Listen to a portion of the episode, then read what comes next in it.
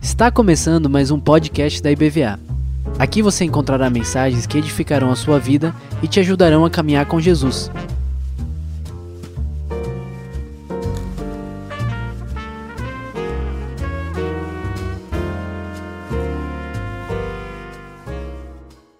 Pessoal, meu nome é Felipe Leite, pastor Zite já me apresentou. Eu tenho sido, tenho congregado nessa igreja aqui desde pequeno, cresci aqui e hoje eu tenho ajudado o pastor Heraldo lá com os adolescentes. Foi muito bom ver a banda dos Adolas hoje aqui tocando, para não me fazer sentir muito sozinho, né? É, e eu tenho também estudado teologia, feito seminário, sou um dos seminaristas aqui da EBVA. E hoje eu gostaria de falar um pouco sobre esse assunto aí, né? Sobre o papel dos filhos na família. E eu coloquei o título dessa mensagem como sendo é, como filhos na casa de Deus. É, e eu vou explicar para vocês um pouco mais sobre o que significa né, essa casa de Deus e o que significa ser um filho nela. Mas eu acredito que antes de a gente falar sobre o papel dos filhos na família, a gente precisa se perguntar se a gente de fato acredita que os filhos tenham um papel, né? É, porque muitas vezes acaba que né, a gente acha que se tem alguém que tem um papel na família para que a, a, família dê certo ou para que a família cumpra a sua missão, esse alguém são os pais, né? não os filhos. Mas é, é claro que os filhos têm um papel. E eu quero é, tentar demonstrar essa noite que esse papel vai além de simplesmente obedecer, né? seguir ordens. Há algo mais que os filhos podem fazer. E eu queria é, compartilhar com vocês um, um, um trecho né, de, uma, de um reality show japonês que eu estava assistindo algumas semanas atrás lá em casa, está né, passando na Netflix, né, e ele me impressionou porque ele mostrou quanta coisa os filhos podem fazer e a gente às vezes não acredita que eles possam fazer tanto assim. Então, se o pessoal puder passar aí o vídeo para mim.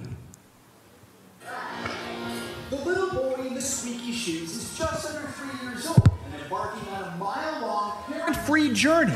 He walks along this busy road before arriving at the grocery store where he's tasked with buying food and flowers. He then returns home, his first errand complete.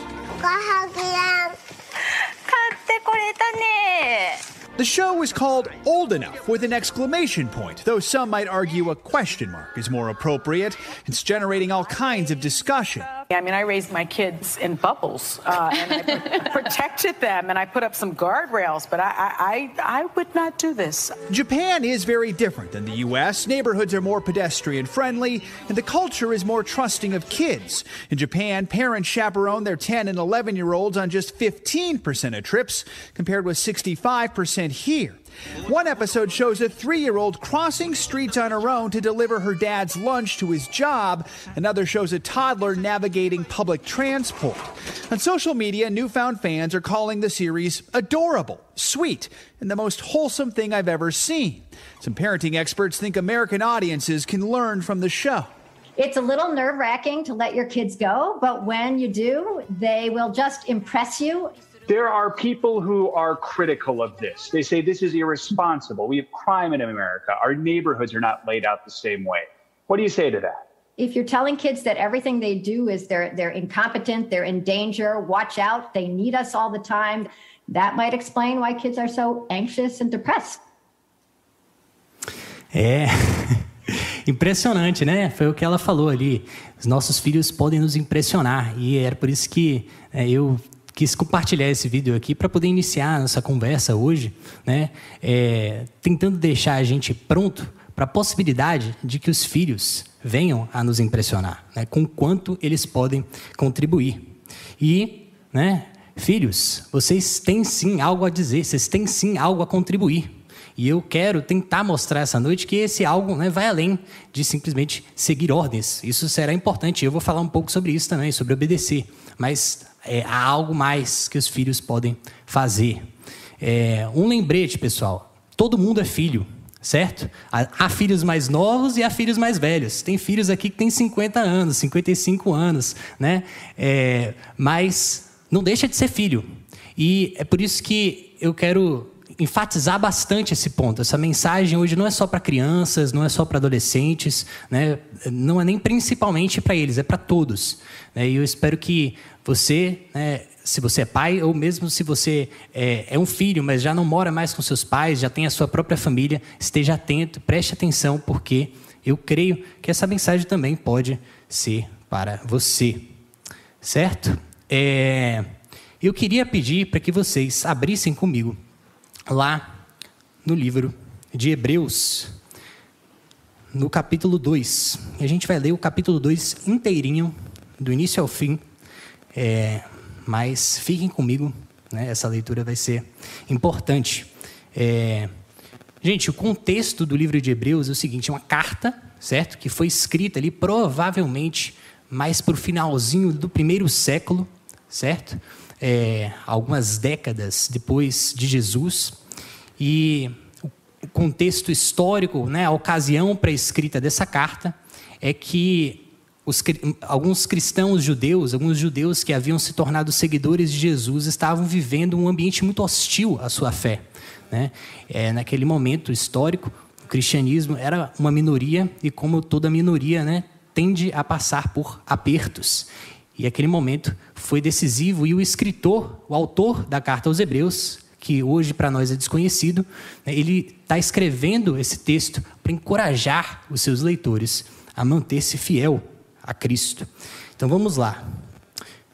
Portanto, precisamos prestar muita atenção às verdades que temos ouvido, para não nos desviarmos delas, pois a mensagem que foi transmitida por meio de anjos permaneceu firme, e toda transgressão e desobediência recebeu o castigo merecido. O que nos faz pensar que escaparemos se negligenciarmos essa grande salvação? anunciada primeiramente pelo Senhor e depois transmitida a nós por aqueles que a ouviram falar. E Deus confirmou a mensagem por meio de sinais, maravilhas e diversos milagres, e também por dons do Espírito Santo, conforme sua vontade. Além disso, não são anjos que governando o mundo futuro, é, que governarão o mundo futuro a que nos referimos. Porque em certo lugar alguém disse: quem é o simples mortal? Em outras traduções vai dizer quem é o filho do homem ou quem é o homem, para que penses nele. Quem é o filho do homem para que com ele te importes? E no entanto, por pouco tempo o fizeste um pouco menor que os anjos e o coroaste de glória e honra. Tu lhe deste autoridade sobre todas as coisas.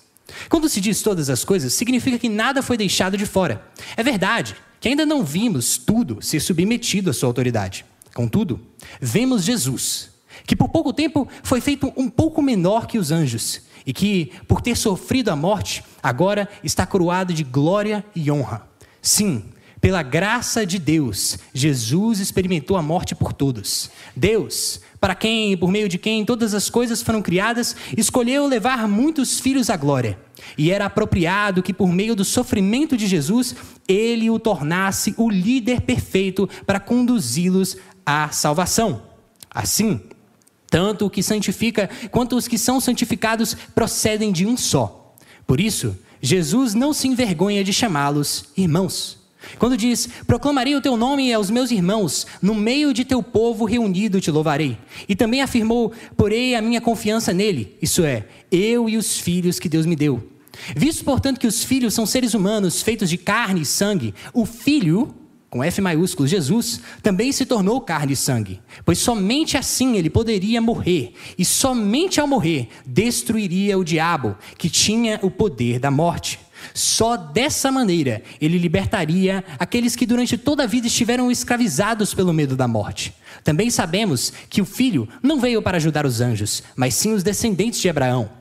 Portanto, era necessário que ele se tornasse semelhante a seus irmãos em todos os aspectos, de modo que pudesse ser nosso misericordioso e fiel sumo sacerdote diante de Deus e realizar o sacrifício que remove os pecados do povo. Uma vez que ele próprio passou por sofrimento e tentação, é capaz de ajudar aqueles que são tentados. Essa é a palavra de Deus. Gente, é... então, O que, que essa passagem tem a ver com filhos? Nada. Mas eu acredito que ela tem algo a dizer sobre essa situação também. Por isso, peço que vocês fiquem comigo. Falei para vocês um pouco sobre o contexto histórico da carta de Hebreus, contexto literário, né? O que está acontecendo ali? O que que eu comecei já a partir do capítulo 2, mas o que que o autor de Hebreus vem fazendo ali desde o capítulo 1? Ele está tentando demonstrar para os seus leitores que a mensagem que veio por meio de Jesus, que àquela altura né, havia vivido, havia passado pelo nosso meio apenas algum, alguns anos, algumas décadas, né, era maior do que todas as mensagens que Deus havia enviado por meio de outras pessoas antes dele. Né? E como ele estava falando a leitores judeus, provavelmente essas pessoas ficariam um pouco incrédulas quanto a isso. Né? Mas, ora, se você ler as escrituras judaicas, você vai ver que Deus já mandou mensagens por meio de Moisés, por meio dos profetas, por meio até mesmo de anjos. E você sabe né, que para os judeus, né, essas pessoas, essas figuras são muito importantes, assim como para nós cristãos, que também temos a Bíblia hebraica, a Bíblia judaica, como parte da nossa escritura. Mas o que o autor de Hebreus está dizendo aqui é que Jesus é diferente de todos eles, porque Jesus é o Filho de Deus. Então a mensagem de Jesus é muito, muito mais importante. Precisamos ouvi-lo. Mas há mais um contexto aí que eu quero deixar é, deixar a, a claro a vocês, que é o contexto que essa passagem tem em relação à Bíblia toda. Como assim? Ora, é, o autor de Hebreus, ele começa, aí a gente leu um pouco mais sobre isso, é, ali lá no comecinho, a partir do verso 5 até o verso 8a, né, ele fala um pouco sobre quem é o homem, para que te lembres dele, quem é o filho do homem e tal. Ele está fazendo uma referência aí a uma passagem lá do Antigo Testamento, Salmo 8, que também faz referência a uma outra passagem, que é Gênesis capítulo 1 e capítulo 2. É a narrativa da criação do mundo, né, quando Deus cria o mundo. E é, é muito importante a gente entender o que é isso, porque essa, essa narrativa, essa história, esse relato, ele, ele meio que dá um norte para a gente entender a Bíblia inteira. Porque lá é que a gente conhece a verdadeira família da Bíblia. Quem é a verdadeira família da Bíblia? A verdadeira família da Bíblia não sou eu, meus pais, um irmão e um cachorro. A verdadeira família da Bíblia é a família de Deus. Né? Lá nesses, nesses dois primeiros capítulos da Bíblia, a gente vê Deus construindo uma casa para si. Deus enchendo essa casa de gente. Deus então vindo habitar nessa casa no sétimo dia. E nessa casa, Deus constitui de fato uma família uma família que teria a ele mesmo como seu patriarca. E os seres humanos, eles são criados como parte dessa família. Os seres humanos são criados com duas funções. Número um, eles são criados para se multiplicar, para encher essa casa. Né? Deus havia passado é, o, o, o, relato da criação inteiro fazendo aquela casa ser povoada de habitantes. E agora os seres humanos têm também a missão de encher aquela casa. E outra missão que os seres humanos tinham era administrar aquilo. Como administrar essa casa? Ora, fazendo isso para o benefício das outras criaturas dessa casa, dessa família, os outros habitantes desse, dessa, dessa grande família divina. E eles deveriam também fazer com que esses habitantes tivessem vida, florescessem, prosperassem e se multiplicassem. Essa era a missão das famílias humanas. Foi para isso que Deus estabeleceu o primeiro casal de quem a gente ouve falar lá na Bíblia. É, então, eu quero é, adiantar para vocês que eu penso que a missão dos filhos é essa. A missão dos filhos é ajudar a sua família nessa missão, nessa, nessa tarefa. Né? É, como é que eles fazem isso? Ah, de duas maneiras, pelo menos. Primeiro, só ao nascer, eles já fazem um pouco disso. Porque quando eles nascem, eles já aumentam a família divina de alguma forma. Mas ao longo de sua vida, em cada etapa da vida, eles vão estar fazendo isso também de maneiras diferentes. É... Agora, a questão é que não é que os filhos não tenham algo a contribuir, eles tinham, né? os seres humanos foram criados como filhos, né? como parte dessa família divina, mas falharam. O problema não é que nós não temos algo a contribuir, o problema é que nós falhamos nessa missão. É, os primeiros humanos entenderam que é, poderiam viver as suas famílias como fins em si mesmos. A família humana foi criada para servir a família divina, que é muito maior do que só a minha família. Só que os humanos decidiram que poderiam fazer as coisas com base nos seus próprios interesses, sem referência à família divina. E o que que isso produziu? Ora, nada é bom. Né? A gente acabou fazendo com que toda a casa divina ficasse bagunçada. A gente é, arrasou com a casa de Deus, com a família de Deus e com os habitantes dela. E é claro que o dono dessa casa, o patriarca da família, está furioso. Nossa condenação será justa. Mas a Bíblia diz para a gente que há uma esperança, há algo que Deus pretende fazer. Deus, em Sua misericórdia, quer ainda salvar. Deus quer restabelecer a sua casa e Ele quer restabelecer os seres humanos. E agora é que fica interessante o negócio para nós. Porque é verdade que nós fomos instituídos, nós fomos apontados, nós fomos feitos filhos na casa de Deus, mas não somos filhos biológicos de Deus. Nós fomos, de alguma forma, adotados, se é que você me permite o termo, nós fomos feitos filhos pela graça, desde o começo. Mas o Filho verdadeiro de Deus, ele que é o próprio Deus, Jesus Cristo, o que ele fez depois que os seres humanos decidiram governar o mundo, administrar aquela casa para os seus próprios interesses, como filho verdadeiro, filho primeiro de Deus, né? Como ele reagiu? Eu acredito que essa passagem mostra para a gente como Jesus reagiu a tudo isso. E a forma como ele reagiu deve servir para nós de paradigma, de exemplo para que a gente possa entender como nós, filhos, devemos agir também com relação a nossas famílias e, é claro, a família divina. Então, é, vamos reler essa passagem, pensando agora nas coisas que Jesus fez para entender o que, que nós devemos fazer, certo? É, então, eu acredito que a gente pode começar falando qual é o papel dos filhos, então, na família, né? Como podemos servir como filhos na casa de Deus, em primeiro lugar, obedecendo os nossos pais. Veja só, se você for comigo, né, é, a partir ali do verso 8, na parte B dele, você vai ver o que Jesus ele começa a fazer. É verdade que ainda não vimos tudo ser submetido à sua autoridade. Contudo, vemos Jesus que por pouco tempo foi feito um pouco menor que os anjos, e que, por ter sofrido a morte, agora está cruado. Gente, Jesus, o Filho de Deus, sofreu a morte. Mas Jesus, pessoal, é o próprio Deus. Por que Jesus sofreu a morte? Deus não é imortal? Por que Jesus se submeteria à morte se ele não precisava passar por isso? Ora, o autor de Hebreus continua e fala assim: é, e agora está coroado de glória e honra. Sim, pela graça de Deus, Jesus experimentou a morte por todos. Deus, para quem por meio de quem todas as coisas foram criadas, escolheu levar muitos filhos à glória e era apropriado que por meio do sofrimento de Jesus ele o tornasse o líder perfeito para conduzi-los à salvação. Gente, foi Deus, Pai, que decidiu que a melhor forma, a única forma, a forma que seria necessária para a restauração da casa de Deus seria o sofrimento de Cristo, seu filho. Gente, isso é muito forte, porque Jesus é o filho de Deus, ele não precisava se submeter a nenhum sofrimento. Mas Jesus escolheu obedecer ao seu Pai. E é assim que a gente começa a ser bons filhos na casa de Deus, obedecendo aos nossos pais. E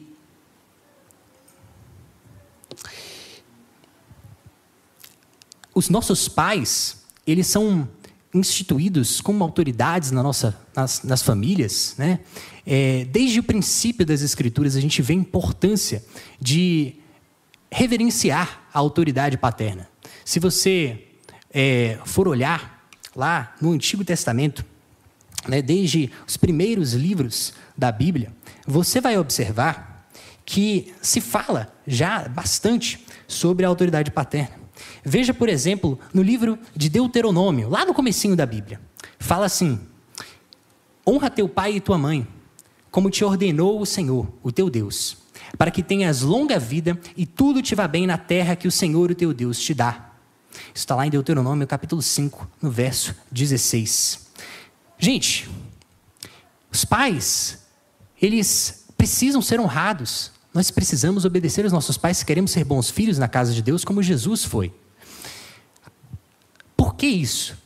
Talvez por dois motivos, pelo menos. Primeiro, os nossos pais né, na teoria, eles já estão caminhando com Deus há mais tempo, há mais anos. Né? Eles já têm né, mais conhecimento de causa, mais experiência. Né? A gente presume que eles já estejam caminhando com Deus é, por algum tempo. Em segundo lugar, porque a eles foi confiado por Deus a autoridade sobre a família. Por causa disso, nós precisamos honrar, nós precisamos obedecer os nossos pais. Ora, é, se vocês me permitem, uma história que pode ilustrar um pouco disso, eu vou contar ao longo dessa pregação, aqui nos minutos que ainda me restam, algumas histórias da minha vida para mostrar para vocês como eu aprendi, ou pelo menos como eu deveria ter aprendido algumas dessas coisas na minha própria experiência. Quando eu era muito pequeno, tinha uns seis anos de idade, eu comecei a estudar numa escola nova. E eu, assim, até onde eu consigo me lembrar, eu sempre fui um bom aluno, bem comportado. Né, fazia o que me mandavam. Nunca fui de ir para a sala da diretora ou ser suspenso, nada disso. Né? Mas eu acho que todo mundo que foi bem comportado sempre na vida, em algum momento tem que fazer uma besteira para entender porque que ele era bem comportado antes, né? O que, que ele estava querendo evitar. Meus pais sempre me falavam: não, filho, você tem que ser pacífico, um pacificador e tal. Quando eu estava com seis anos, tinha um menino na minha sala chamado Emanuele. Se ele estiver ouvindo isso, eu peço desculpas já antecipadamente. É... Emanuele era um menino italiano, ele era bem grandão assim tal. E ele, eu não lembro o que, que ele fazia, mas ele me enchia o saco de alguma maneira. Eu não gostava muito dele, não. Não lembro porquê. Mas ele, ele, me, ele me enchia o saco também. Não deveria ser por nada, não, né? Deveria ter algum motivo. E teve um dia que eu olhei para esse menino e falei: esse menino é grande, mas não é dois. Não consigo pegar ele. e aí eu caí na porrada com ele.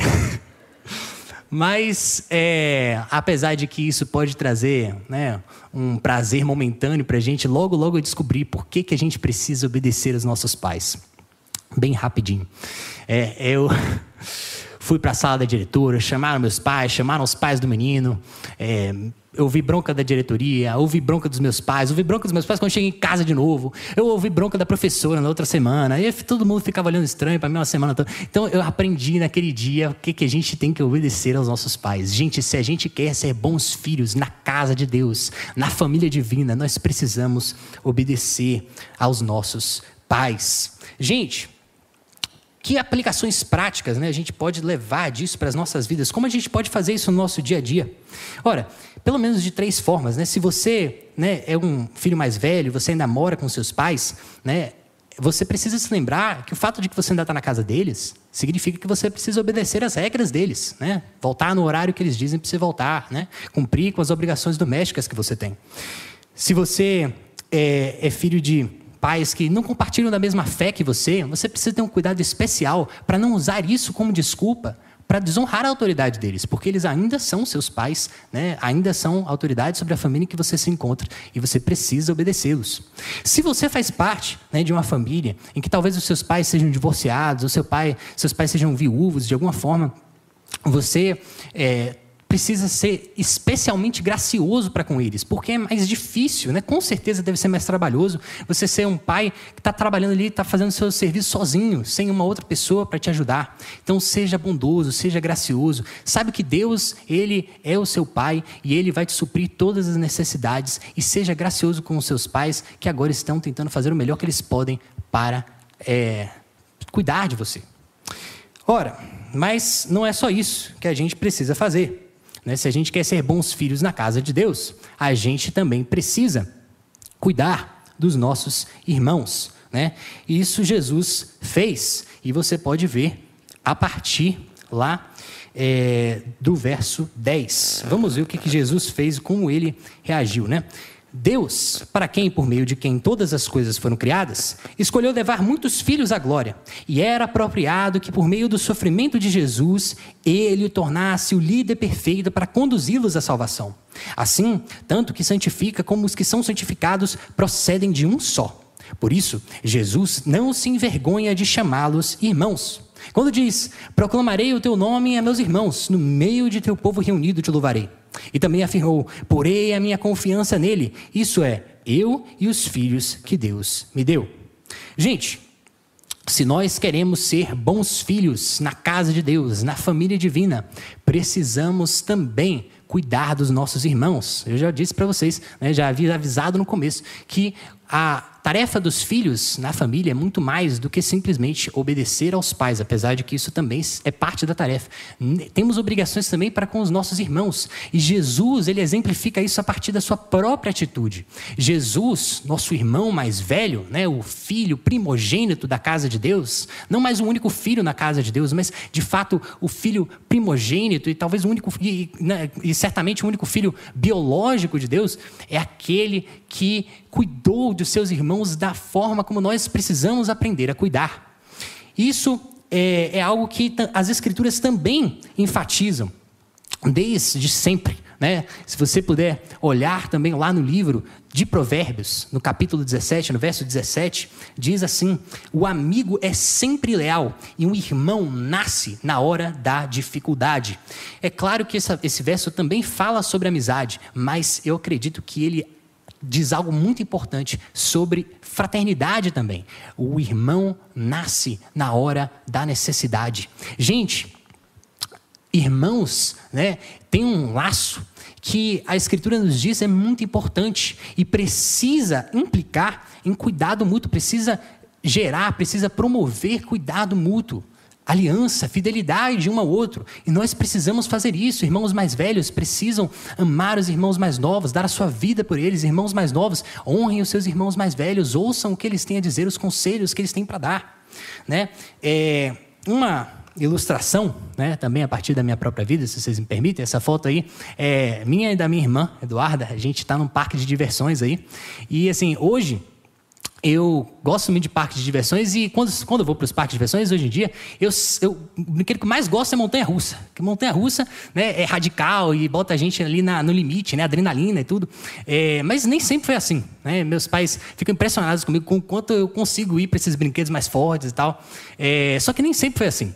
Né? Quando fui, comecei a ir para os parques, né, as primeiras vezes, essa foto aí é uma dessas primeiras vezes, eu ainda morria de medo dessas coisas. E como é que eu consegui criar coragem para ir? Adivinha? Eu ia com Duda, Duda, imagine, Duda pequenininha, Duda, oito anos de idade, eu levava ela para ir comigo. Hoje em dia ela não tem mais coragem de ir para nada, mas naquela época ela era criança, ainda não sabia o que estava acontecendo, ia comigo. E aí eu comecei a criar coragem e comecei a ir sozinho depois. Mas a gente só começou, eu só consegui começar a fazer isso quando eu estava junto com ela. E há muitas coisas que a gente só vai conseguir fazer juntos. Então, a gente, para ser bons filhos na casa de Deus, na família divina, que inclui toda a criação, nós precisamos cuidar dos nossos irmãos. É, como é que a gente faz isso de maneira prática, pessoal? Ora, é como eu já tinha antecipado, né? A gente precisa construir laços de amizade. Irmãos, tenham tempo de qualidade juntos, passem tempo juntos, façam é, uma aliança, pacto de cuidado mútuo. Sabe? Estejam ali um para o outro, porque deve é. E é, usem as suas diferenças etárias para o seu benefício. Né? Se você tem um irmão mais velho, que você aprenda dele. Se você tem um irmão é, mais novo, cuide dele, passe tempo com ele, ensine, aconselhe. Se você né, tem, tem irmãos mais velhos, ouça o que eles têm a dizer. Eu sei que às vezes a gente não quer, né? que a gente, irmão mais novo, quer, quer fazer mais é, fazer a nossa própria vida, contar a nossa própria história, mas às vezes eles têm muito a nos ensinar. Né? Às vezes nossos irmãos, infelizmente, não são pessoas é, e não são relacionamentos muito bons. Né? Isso acontece. É, e eu sei, eu entendo isso. Né? Se esse é o seu caso, se o seu irmão né, se, se porventura, ser um relacionamento tóxico, então talvez não seja uma boa ideia você andar com ele de fato. Mas é, há pessoas, há amizades que a Bíblia nos diz que são mais chegadas do que irmãos. Então eu urjo, né, eu, eu encorajo vocês a procurarem por amigos que sejam assim, com quem vocês possam firmar esses mesmos compromissos de é, cuidado mútuo. Gente, é, mas há mais coisas que a gente precisa fazer se a gente quiser seguir o exemplo de Jesus. Se a gente quiser ser bons filhos na casa de Deus, nós precisamos acolher os de fora. E isso você vai ver lá a partir do verso 14. Nós precisamos acolher os de fora. O que isso significa? Veja.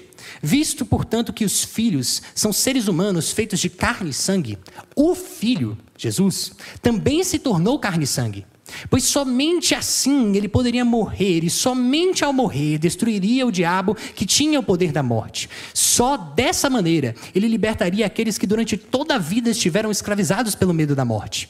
Também sabemos que o filho não veio para ajudar os anjos, mas sim os descendentes de Abraão. Portanto, era necessário que ele se tornasse semelhante a seus irmãos em todos os aspectos, de modo que pudesse ser nosso misericordioso e fiel sumo sacerdote diante de Deus e realizar o sacrifício que remove os pecados do povo. Uma vez que ele próprio passou por sofrimento e tentação, é capaz de ajudar aqueles que são tentados.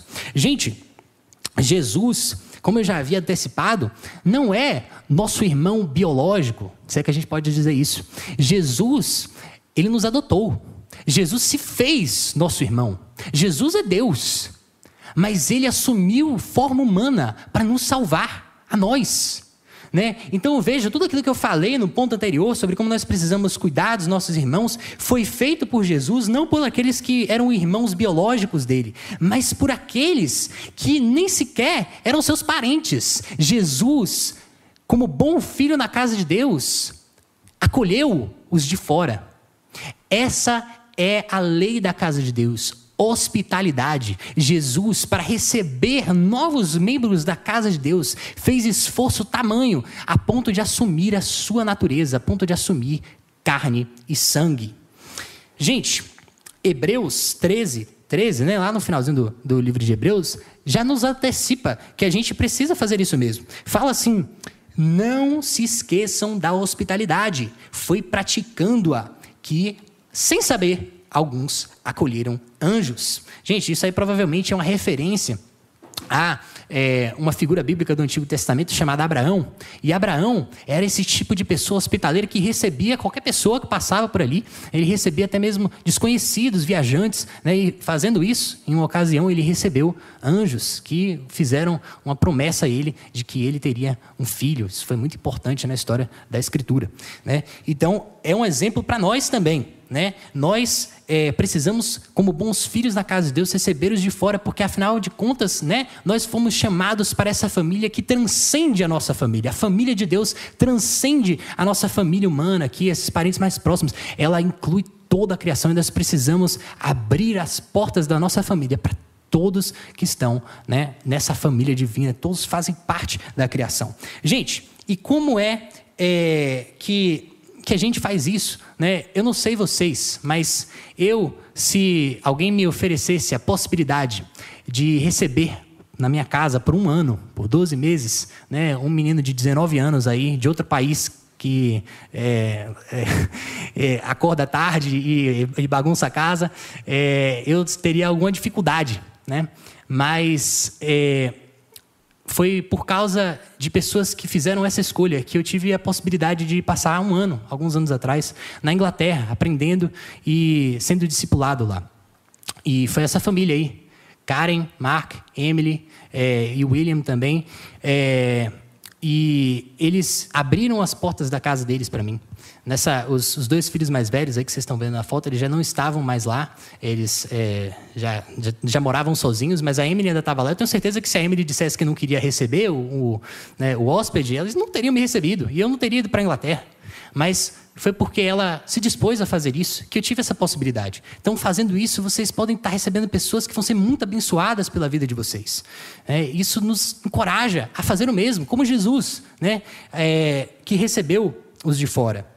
Gente, é, aplicações práticas para isso é muito fácil de achar, né? A gente precisa receber bem as nossas visitas. Então, se você é filho, né? Às vezes a gente está ali recebendo as visitas dos nossos pais, não está muito afim, mas né, isso nos encoraja a ser cuidadoso com essas pessoas, gracioso, né? Às vezes eles trazem o filho, às vezes eles trazem alguém que não é seu amigo, você não queria, né? Às vezes seus pais falam, não, fica ali com ele, tal, não sei o quê. E isso, é, às vezes é chato, mas precisamos receber bem as nossas visitas, né? Você precisa incentivar a sua família a fazer caridade, a poder receber pessoas, a cuidar de pessoas que não fazem parte do seu, né, da sua realidade familiar. Isso também está incluído e claro, né, a gente também precisa aprender a cuidar da nossa cria da, da, criação, porque a criação também faz parte da família divina. Né? É economizar água, é a gente é, usar bem os recursos que a gente tem, né, fazer compras, consumir coisas que foram produzidas de forma ética, reciclar o lixo, isso também faz parte da nossa hospitalidade, mas agora é com relação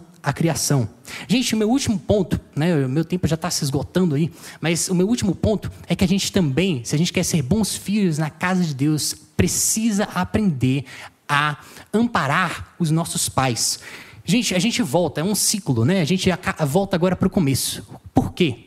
Porque quando você se torna mais velho, seus pais, eles também se tornam mais velhos. E chega um momento em que eles já não têm mais a mesma autoridade sobre você. Eles agora já não mais podem cuidar de você, mas precisam ser cuidados por você. Né? Eles já não mais mandam em você, mas podem dar conselhos. Nesse momento é que nós precisamos assumir o lugar que os nossos pais antes ocupavam e cuidar deles. Esse é o momento que nós, assim como Jesus, que cuidou dos seus irmãos, precisamos cuidar e amparar os nossos pais.